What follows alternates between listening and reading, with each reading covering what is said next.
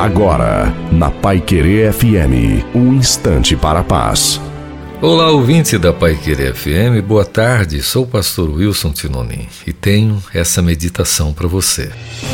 José estava na prisão, Moisés no deserto, Daniel estava preso.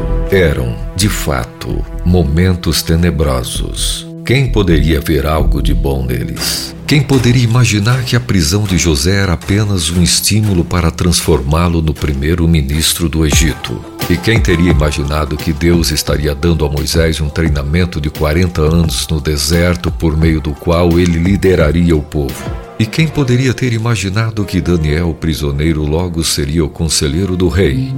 Não se esqueça que Deus faz coisas assim. Ele fez coisas difíceis de compreender com José, Moisés, Daniel e principalmente com Jesus.